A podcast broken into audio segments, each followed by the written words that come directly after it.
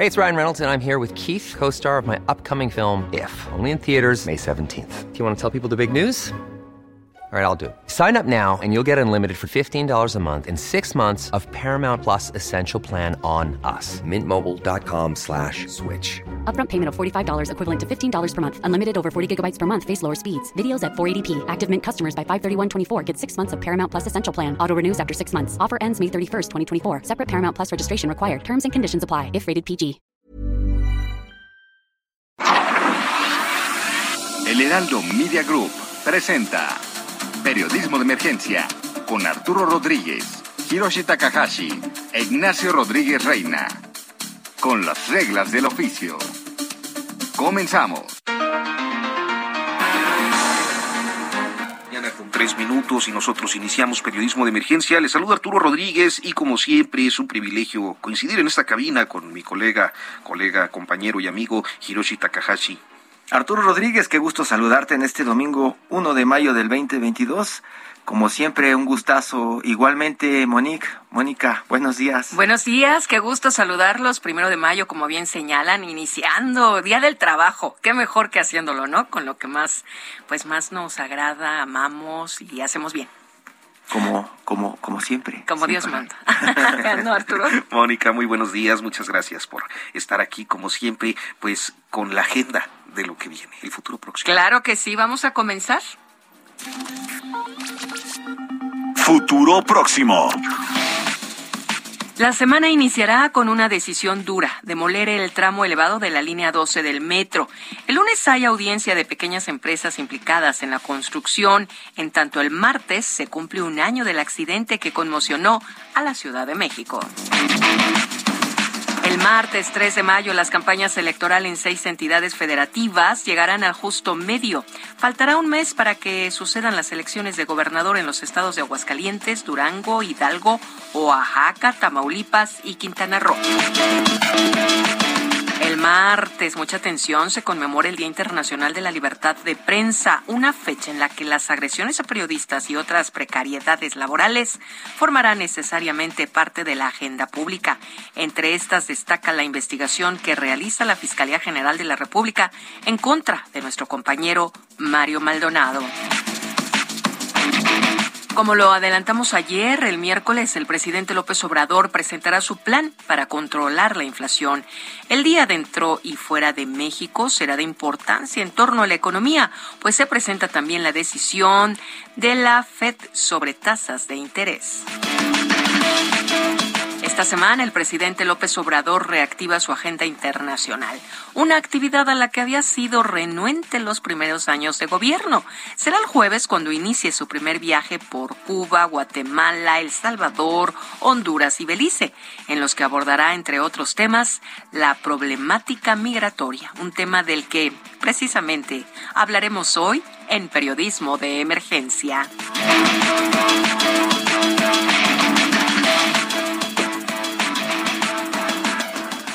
Periodismo de Emergencia.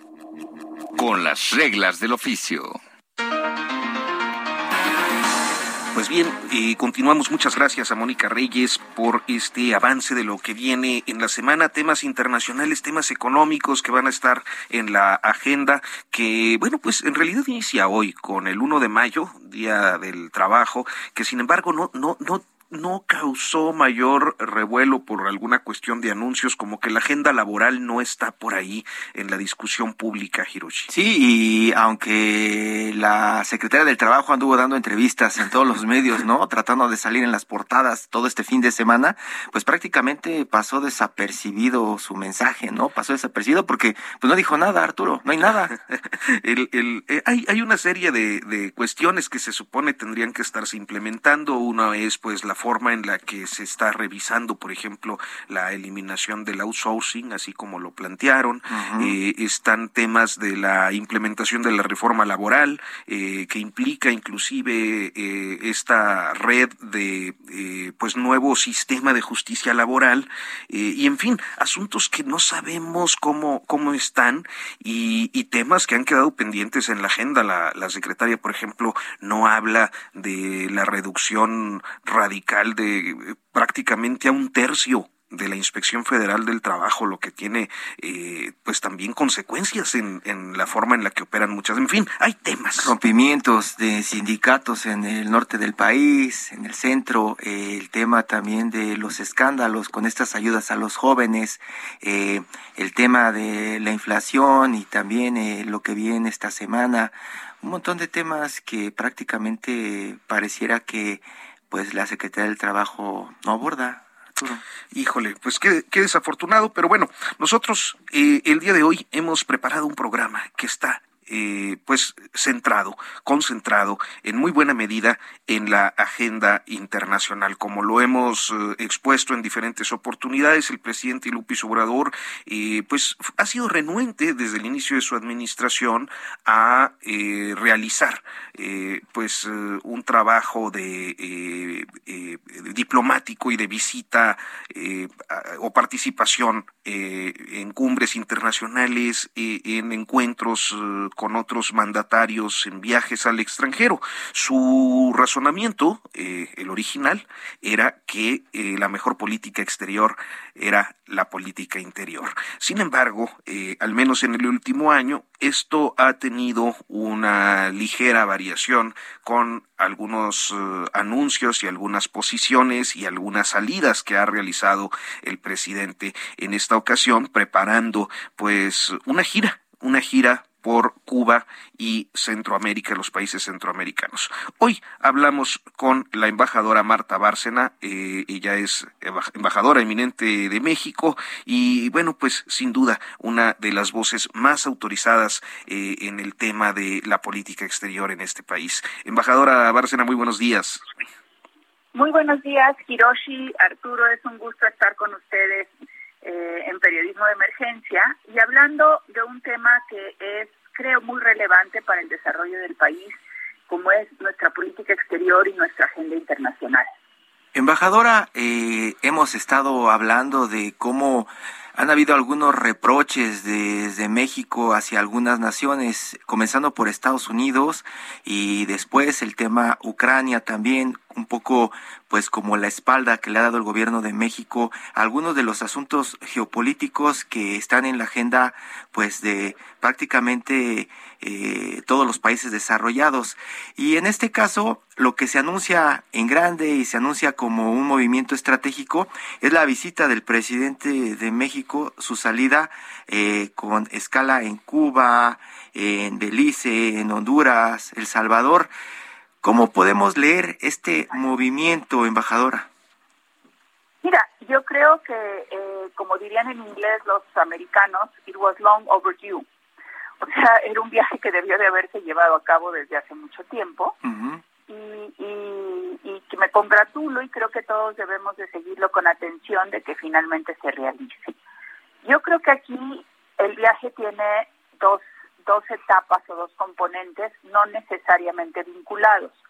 Uno es la visita a nuestros vecinos centroamericanos, que muchos le llaman el Triángulo del Norte más Belice. A ellos no les gusta que los que, que, los pongan en ese eh, en ese calificativo de Triángulo del Norte, porque dicen y con razón que cada país tiene sus peculiaridades. Y eso, sin duda alguna, y por ejemplo para México, pues la vecindad con Guatemala es fundamental. Y otro es el viaje a, a, Cuba. Eh, y puede haber algunos temas de hilos conductores en, en las dos etapas, pero creo que el viaje a Centroamérica estará enfocado básicamente a los temas o al tema que es muy cercano al presidente, que es el de la cooperación al desarrollo. Es decir, ¿qué es lo que se ha hecho en los últimos años eh, eh, con esos países, tanto por parte de México como lo de los Justamente impulsar un desarrollo equitativo e incluyente. Y teniendo ese desarrollo equitativo e incluyente es como se piensa que también pueden disminuir los flujos migratorios al arraigarse las personas en su lugar de origen. Esto es mucho más fácil decirlo que hacerlo, porque de hecho eh, México pues considera que la aplicación de sus programas Sembrando Vida y Jóvenes Construyendo el Futuro, eh, ello contribuirá a arraigar a las personas.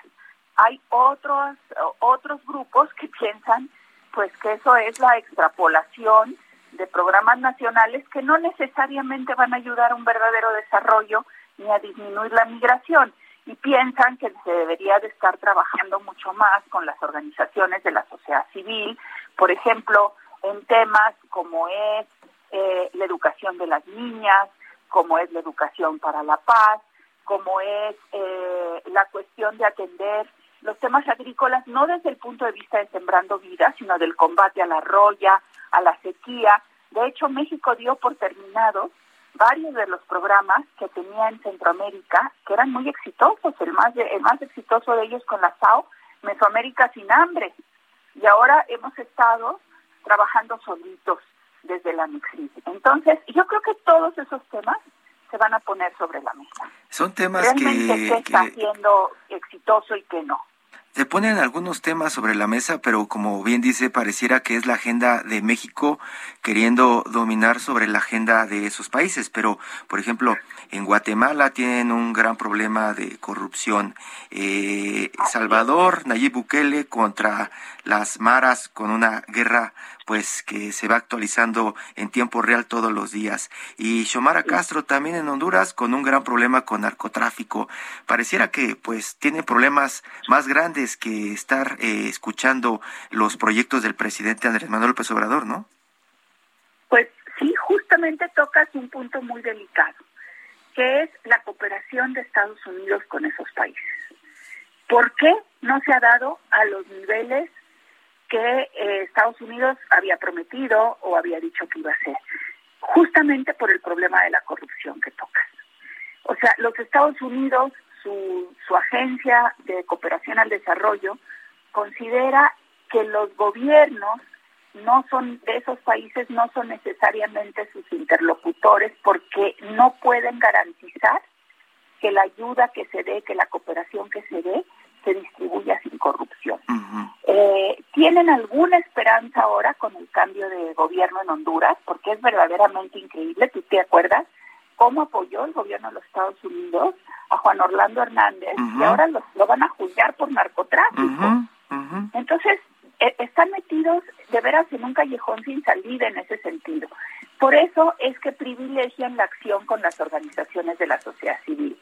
Pero pues ya hemos oído nosotros a nuestro presidente y a Nayib Bukele y todo que dicen que ellos con las organizaciones de la sociedad civil no, no tienen no quieren ver nada, uh -huh. que porque son agentes del imperialismo casi uh -huh. casi. Entonces eso es es eh, es uno de los temas que seguramente se va a conversar.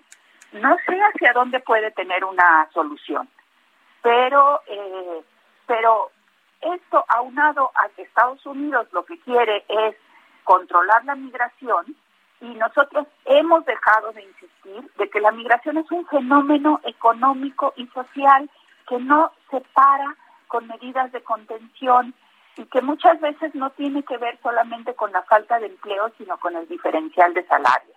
Y ahorita con un nivel de desempleo en Estados Unidos de 3.6, que es básicamente eh, pleno empleo, necesitan muchísima mano de obra, obra. Entonces no solo es el factor de envío, el factor que hace que se vayan de México y de Centroamérica a Estados Unidos, es el factor de atracción de Estados Unidos, que está desesperado por mano de obra, pero que no tiene los canales legales para atraer a esa mano de obra a trabajar a los Estados Unidos.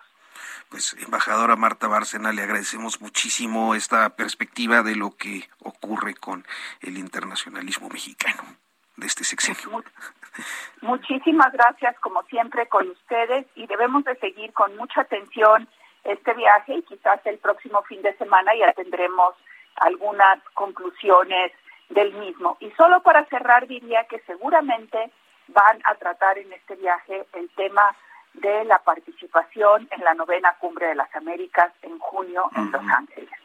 Y ahí México ya desde años, desde sexenios y gobiernos anteriores, hemos sido muy claros. México ha sido muy claro.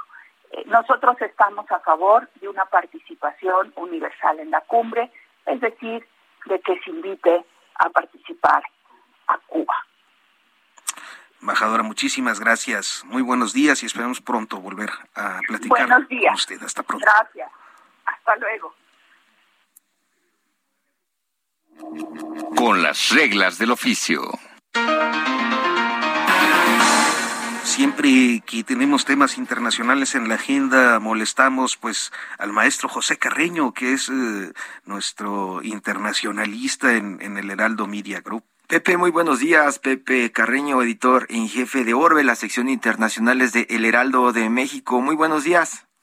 Muy buenos días, tengan ustedes, qué gusto. Pues ya estás escuchando lo que nos cuenta la embajadora Marta Bárcena y pues una de las preguntas, eh, Pepe, directa es, eh, ¿qué gana México con esta gira del presidente? Yo diría que hay que verlo con dos partes. Parte número uno, eh, la visita específica a América Central, esto es Guatemala, El Salvador, Honduras, Belice. Son países fronterizos son países que son tremendamente importantes para México en términos no del tamaño, no del comercio, pero sí en términos de seguridad, en términos de cercanía, en términos de vínculos. Mira, perdón por la digresión, pero todos los países del mundo, los países más importantes son los países fronterizos. Esto es, en el caso de México, son los Estados Unidos, ciertamente, de manera abrumadora, en el eh, Guatemala, Belice, que comparten, con los que compartimos una frontera de casi 900 o 1000 kilómetros, más evidentemente El Salvador y Honduras. Son países de los que llega no solo migración, eh, pues lo que pudiéramos llamar la, migración de gente honrada que sale en busca de, de, mejores oportunidades económicas, sino también migración de delincuentes. Este, estamos hablando de, de las por ejemplo de las maras de, las maras que ya no son solo salvadoreñas sino que son pandillas transnacionales que incluyen a hondureños y guatemaltecos. Estamos hablando también de, ah, de, regiones que son para bien o para mal igual que México zonas de paso de narcotráfico y que son zonas de influencia también de, de crimen organizado. Entonces hay ahí un tema de, de temas de seguridad y de migración profundamente entrelazados, profundamente importantes y que de hecho han tenido un impacto en la relación de México y Estados Unidos. Fueron las caravanas hace cuatro años las que volvieron a poner sobre la mesa y llevaron a los intentos de cierre de la frontera que hizo el gobierno de, Donald Trump. Entonces, cualquier cosa que se haga para mejorar la relación con ellos, ayudarlos a salir, a, a enfrentar sus problemas, pues es, es un tema que no, que realmente nos importa, que realmente tiene una tiene un efecto importante para México por pues por todas porque los problemas son básicamente fundamentalmente los mismos.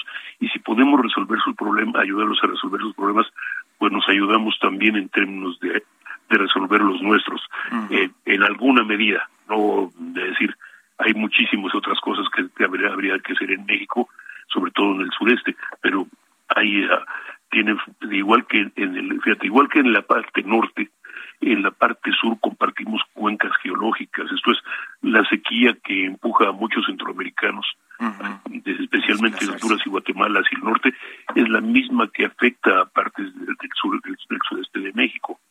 Entonces hay hay una vinculación enorme. Ahora en el caso de Cuba lo, decía Marta son 60 o más años de una vinculación importante. México fue en su momento el único país que rehusó a romper relaciones con Cuba. Eso los cubanos lo recuerdan muy bien. México fue el único país que en algún momento fue era el único conducto de Cuba con el continente y del continente hacia hacia Cuba. Eso, eso, eso es, tremendamente importante y en esta ocasión es más importante porque en alguna medida el, presidente López Obrador parece tener eh, parece haber haberse decidido actuar como mediador entre Estados Unidos y Cuba para pues tratar de mejorar la relación. Esto es puede ser a través de la invitación a la cumbre de la, a la cumbre de Los Ángeles puede, podría ser eh, podría ser algo pero ninguna relación ninguna vinculación arreglo de este tipo implica simplemente yo tú lo invitas, yo lo invito, simplemente es, ok, ¿qué vamos a dar, qué vamos a recibir? Y López Obrador parecería ser el, mediador. Simplemente me, me gustaría recordar que hace que a, fines de los de los 70, a por ahí de 1980, la primera reunión de un funcionario, de un alto funcionario cubano, que fue en aquel momento Carlos Rafael Rodríguez, secretario general del Partido Comunista, y un alto funcionario de Estados Unidos, el que era secretario de Estado, Daniel, de, de Alexander Haig, con, con Ronald Reagan, se dio en México a instancias del gobierno mexicano y se confirmó solo un mes y medio después de que ocurrió. Esto fue, no, sé, en el 80 por ahí. Así que de, eso te dará una idea de la vinculación que hay entre México, Estados Unidos y Cuba. Entonces hay que estar ahora pendientes, eh, como lo menciona Marta, como tú lo mencionas, Pepe, de lo que puede pasar como eh, eh, en esta relación de Cuba, México, Estados Unidos. Eso sería como, esa sería nuestra nota, Pepe. Mira, yo creo que sería una nota importante, muy, muy importante, porque sería, como digo, para, utilizar la, la expresión, si López Obrador lograse hacer algo en ese sentido, lograse algún un desarrollo positivo, eh, pues sería literalmente una pluma en el sombrero, como dicen, los clásicos. Pero la realidad es que a Estados Unidos le conviene abrir, tener canales con Cuba, a Cuba le conviene tener canales con los Estados Unidos, a los dos países les conviene llegar a un arreglo. La verdad sea dicha. A uno por cuestiones de seguridad nacional, por lo que quieras y mandes, y al otro, pues también por seguridad económica, por, por consideraciones, por consideraciones políticas incluso. Esto es, eh, ¿qué es lo que se van a pedir y qué es lo que van a dar? Eso no lo sé. Pero la realidad es que yo creo que López Obrador en este sentido puede tener un papel muy importante. Pues, maestro Pepe Carreño, como siempre, un privilegio escucharte y entender los procesos que ocurren en eh, pues la diplomacia mexicana y el internacionalismo del Estado mexicano. Muy buenos días, gracias. Gracias a ustedes, el privilegio es mío. Abrazo, Pepe. Buenos días. Un abrazo, señores. Y bueno, pues nosotros tenemos más temas que vamos a estar abordando a lo largo de esta emisión. Le recordamos que el próximo 3 de mayo es eh, el Día Internacional de la Libertad de Prensa y en medio de eso hay un asunto relevantísimo como lo es la persecución al colega Mario Maldonado. Vamos al corte, Hirochi, y continuamos.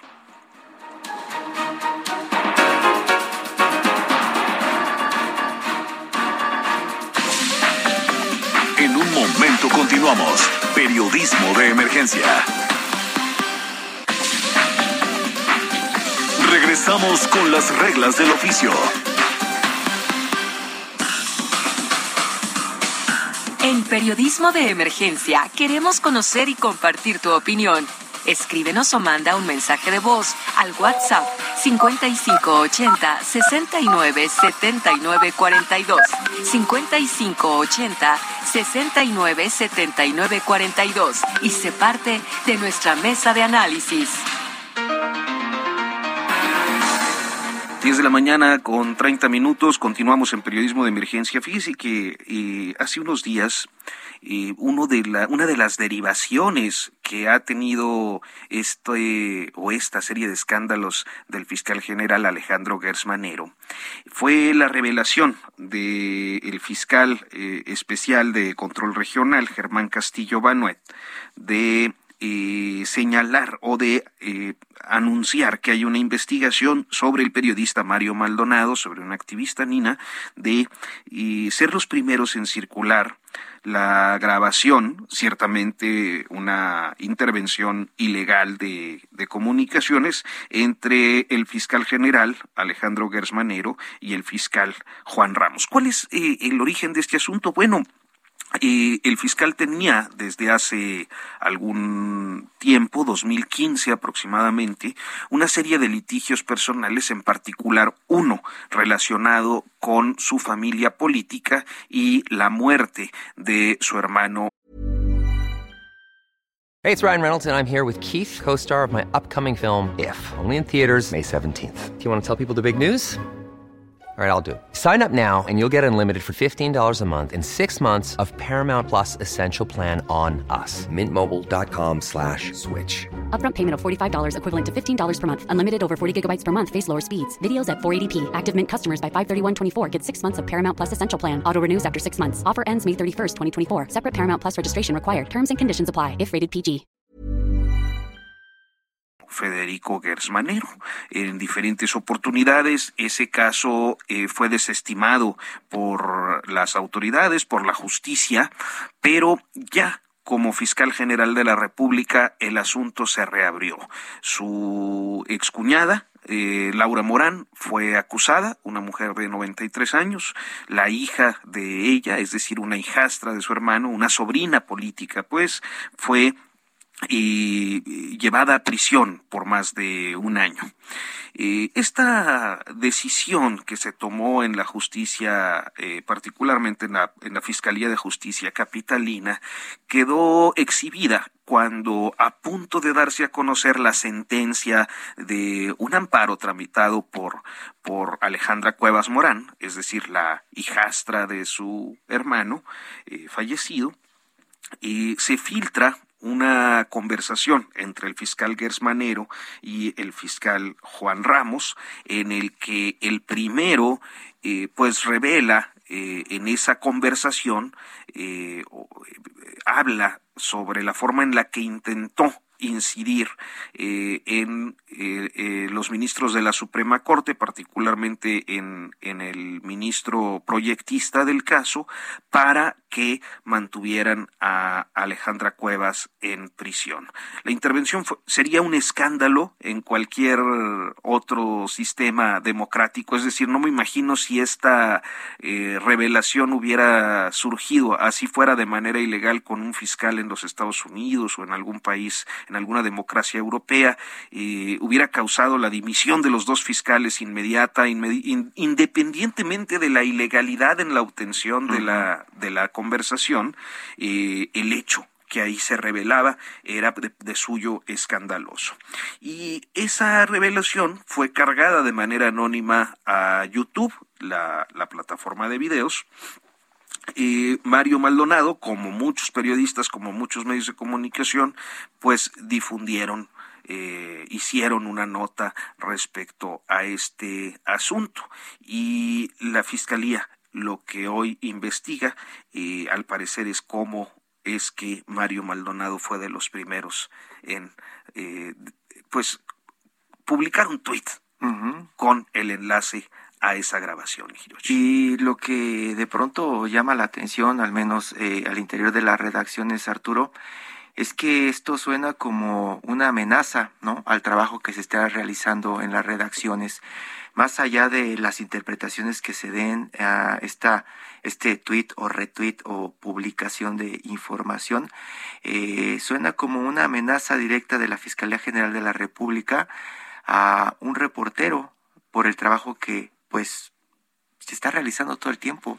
Esto prácticamente nosotros lo vemos como ganar la nota.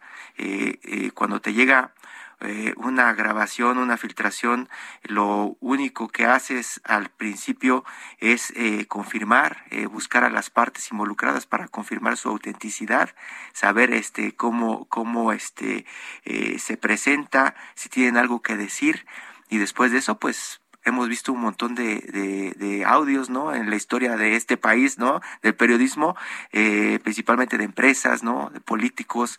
Y en este caso, pues llama la atención que, pues como bien dices, salió el audio, se dio a conocer, eh, tuvo un impacto importante donde tenía que tenerlo.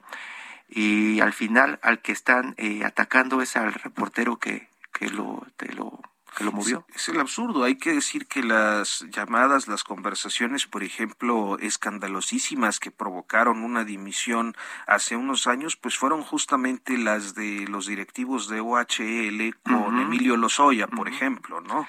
Los de los directivos, este, eh, y, y, y, pues hay muchas filtraciones más. Es, es una, es una forma, también hay que, hay que, hay que entenderlo.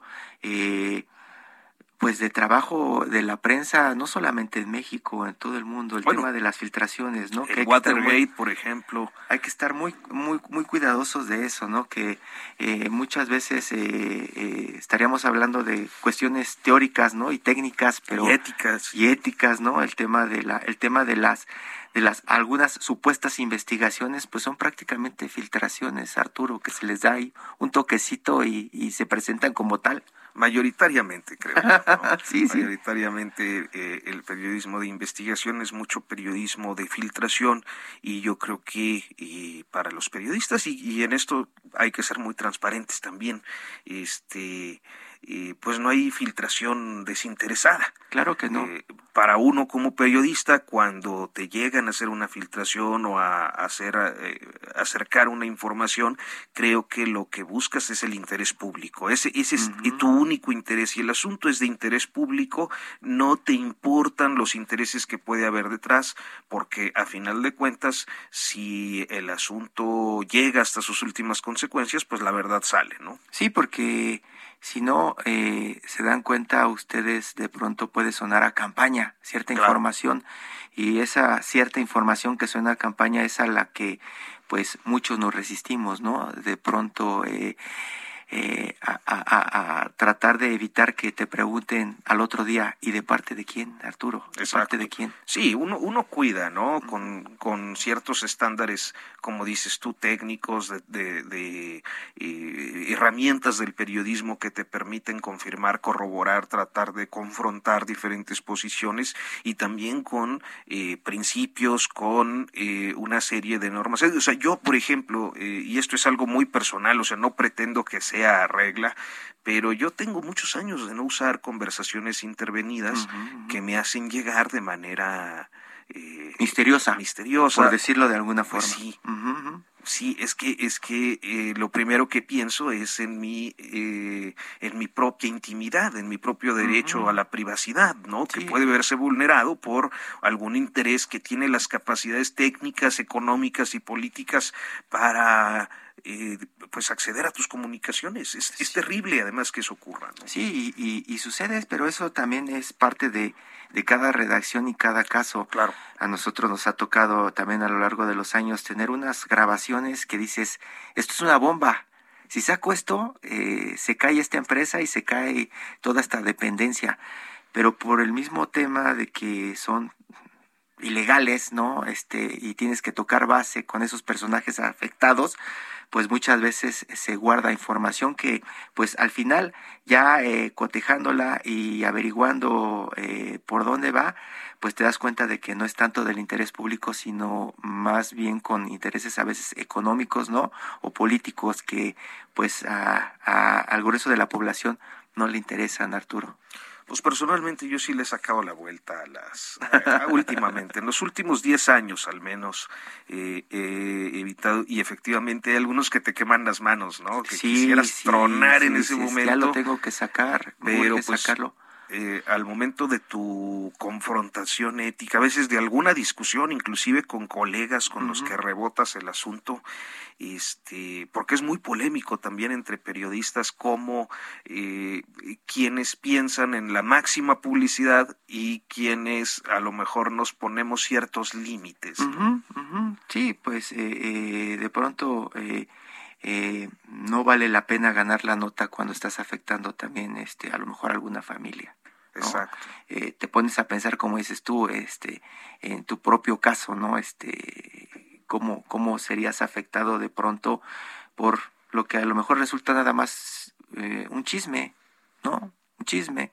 Te puede dar clics, ¿no? Parte de la normalidad de, de todos, ¿no? Eh, todos tenemos una vida privada, una intimidad, eh, que, que, es eso, que es privada, que es íntima, que no quieres que, que sea de conocido porque es tuyo, ¿no? No, no porque sea algo ilegal, eh, indebido, inmoral, sino porque simplemente pues forma parte de tu, de tu esfera de, dirían los abogados, de tu esfera de protección. De, los, de derechos, ¿no? Sí, y eso pasa de pronto, eh, a, Arturo, eh, pues eh, comúnmente en otras naciones donde están muy limitados los periodistas para publicar información. Nosotros en México tenemos de verdad una gran libertad desde hace ya muchos años de publicar prácticamente lo que queremos, porque eh, prácticamente eh, las leyes nos protegen. Estamos muy, muy libres por el tema de las leyes. Pero eh, como sucede cuando platicas con colegas eh, británicos, incluso en Estados Unidos o en países de Centroamérica y de Sudamérica, te das cuenta de que cuando publicas algo que no le gusta a alguien, eh, pues tienen del otro lado mayores elementos para hacerte daño por La tu demanda. trabajo. Las demandas las tienen eh, muy hechas ya eh, en departamentos eh, eh, legales privados y también políticos en muchos países. Aquí en México no, Arturo. Y por eso también sorprende que desde la fiscalía se esté dando una acusación contra un compañero por esta por esta nota, por publicarla primero y que se hable incluso de 6 a 12 años de, de prisión.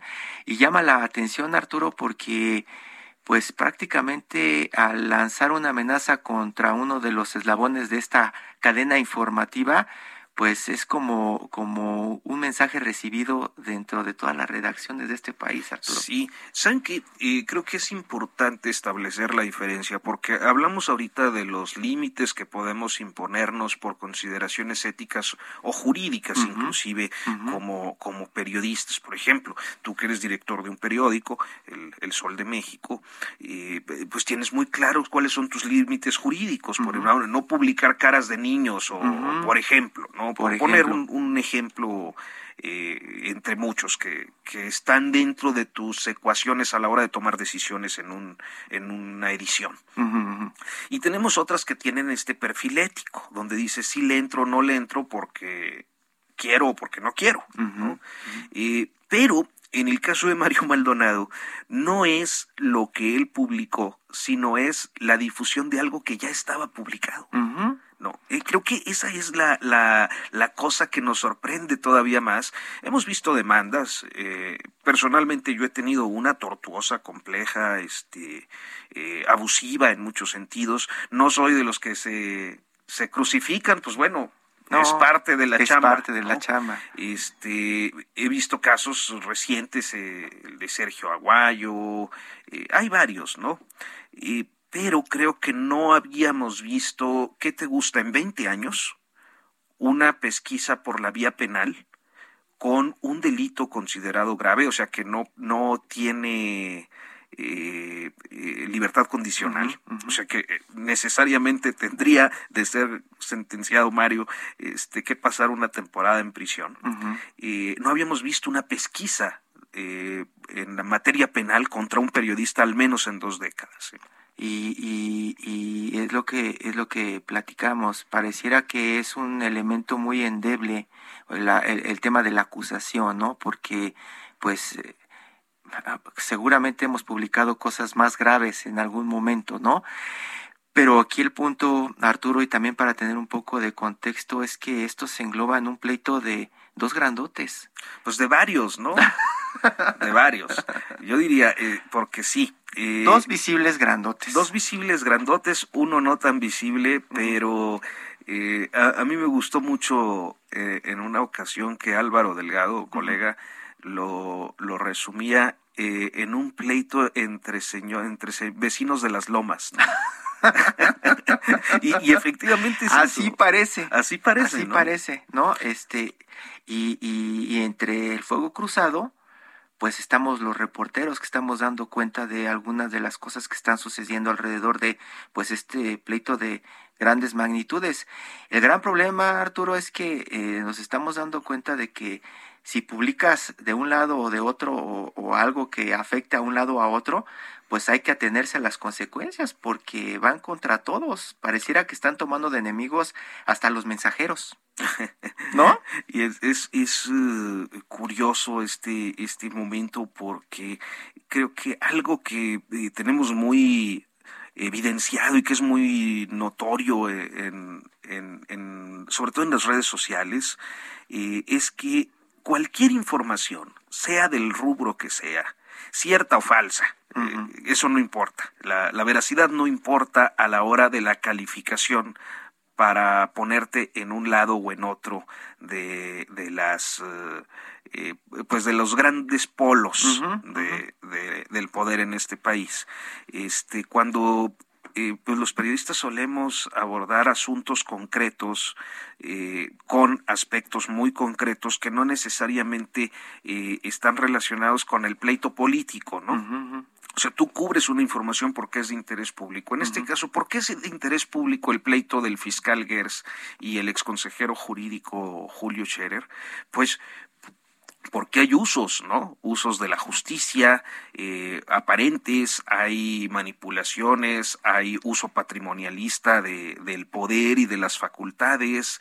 Eh, eso es... Y, es, es, igual como si te dijeran... Eh si escribes del Cruz Azul y te metes en problemas. Porque le vas a, porque se te van encima los uh, fans, ¿no? Sí, ¿no? Y, y, y, por el tema también de, de, los dineros y de los abogados, ¿no? Eh, claro. El tema de la cooperativa, ahorita los disidentes y la resistencia que se están peleando, ¿no? El control de la cementera, ¿no? Eh, incluso por ahí acabarán eh, peleando el tema de, del equipo pero nos damos cuenta que también este par de personajes están involucrados en ese directa o indirectamente y así en muchos asuntos que parecieran ser una cobertura normal de negocios o una cobertura política o una cobertura judicial eh, pues acaba siendo eh, materia para poner el pie en un terreno que pues nos damos cuenta a lo mejor no conviene tocar en este momento Arturo. Cómo lo ves tú pues complicado,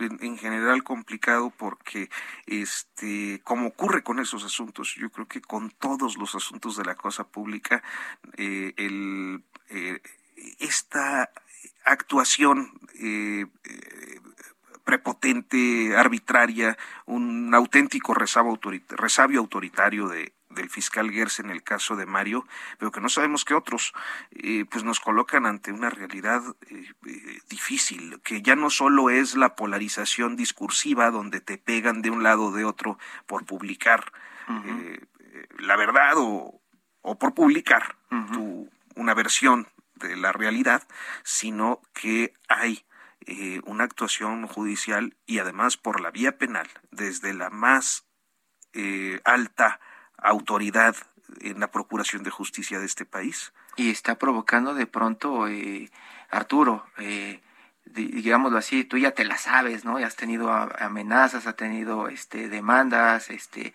hemos tenido demandas y pues ya sabes a lo que te atienes cuando publicas información, ya sabes el impacto que puede tener. Pero el tema con esta, con esta amenaza, Mario, por ejemplo, eh, con colegas que de pronto pues se dedican a solamente estar eh, refriteando el boletín o refriteando las versiones, pues obviamente genera un tema de autocensura importante, ¿no? Eh, creo que por ahí es uno de los golpes que pegan al tema de la libertad de expresión, porque pues a lo mejor a nosotros que tenemos la piel más gruesa, pues no nos van a asustar, ¿no? Este, vamos a seguir haciendo nuestro trabajo como siempre lo hemos venido haciendo. Mario Maldonado igual seguirá haciendo su trabajo como lo ha venido haciendo. O Marcela Turati, que también tiene la averiguación previa todo mundo seguirá haciendo su trabajo porque pues ya se la sabe, ya sabe cuál es el riesgo de, publicar en este país o en algún otro país. El punto es que muchos de esos eh, compañeros que de pronto eh, escuchan esto y lo ven como una amenaza directa de cárcel de 6 a 12 años, pues obviamente preferirán quedarse callados a correr las consecuencias. ¿Y, cómo no? Pues además para los tres pesos que a muchos les pagan es nómina, el dices, pues van a andar arriesgando el pellejo, la libertad. Sí, pues es que muchos eh, te ha pasado, no tenemos ni para pagar a nuestro abogado la ventaja que tenemos por nuestro trabajo es que surge apoyo, ¿no? Siempre surge apoyo de alguna parte, ¿no? por defensa de la libertad de expresión. Así es, Hirochi. Pues vámonos a algo más eh, agradable, es la sección Todo menos fútbol. Todo menos fútbol. Con las reglas del oficio. El documental Te nombré en silencio, dirigido por José María Espinosa, pues trata de las rastreadoras de El Fuerte, este grupo de madres de personas desaparecidas en Sinaloa, y en el norte de Sinaloa. El documental se estrena el próximo 12 de mayo, Hiroshi.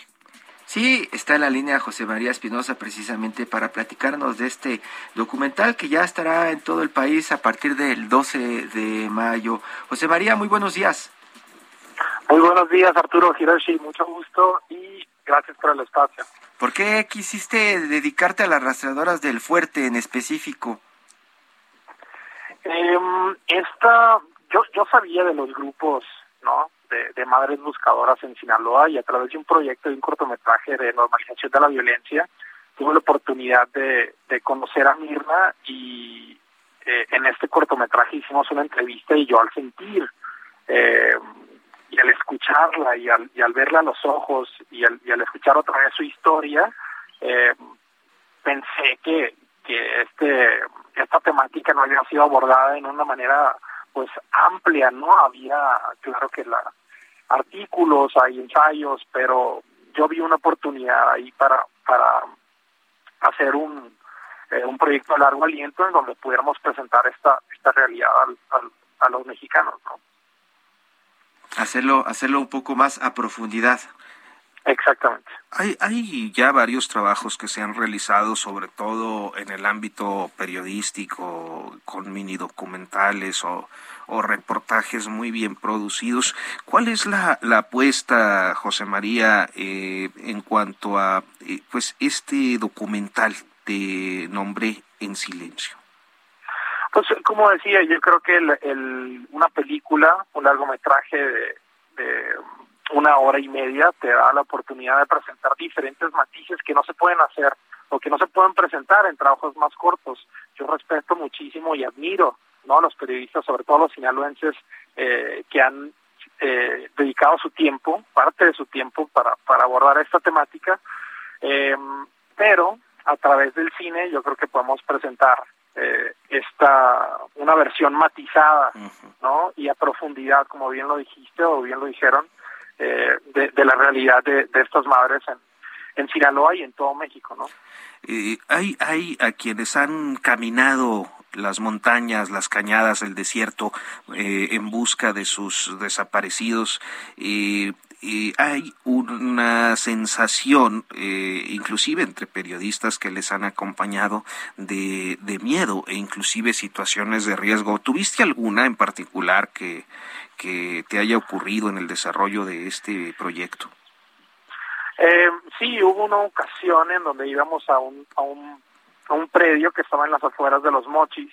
Eh, teníamos que caminar por este muchísimo matorral, íbamos a una casa abandonada donde supuestamente este había un, cuerpo, ¿no?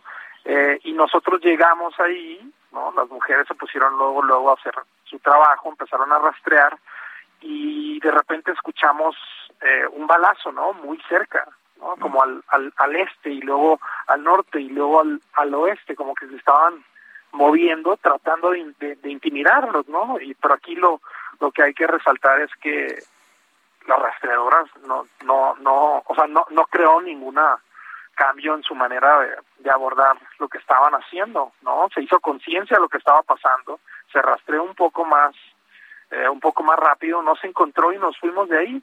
Eh, eso y también pues al, al estar haciendo entrevistas eh, y entrar al, a los pueblos eh, cuando pasas el arco donde dice bienvenidos a Mochicawi, pues ya ya ya traes ahí lo que dicen, decimos en Sinaloa, una cola, ¿no? Alguien que te está persiguiendo y te está checando. Pero bueno, eh, uno sabe a lo que se estaba metiendo y, y, eso es lo que, pues, lo, lo, que pasó, ¿no? José María, pues te agradecemos mucho. 12 de mayo y, el estreno nacional. póngale cola mejor a Te nombré en silencio. Te nombré en silencio. Muchas gracias, José María. Hasta pronto. Muchas gracias a ustedes.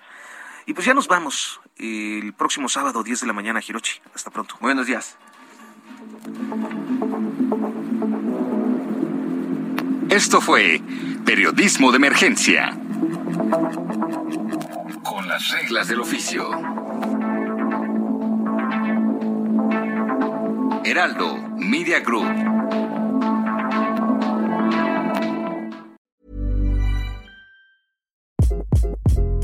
Hi. This is Craig Robinson from Ways to Win, and support for this podcast comes from Invesco QQQ. The future isn't scary, not realizing its potential, however, could be. Just like on the recruiting trail, I've seen potential come in many forms as a coach. Learn more at Invesco.com slash QQQ. Let's rethink possibility. Investco Distributors, Inc.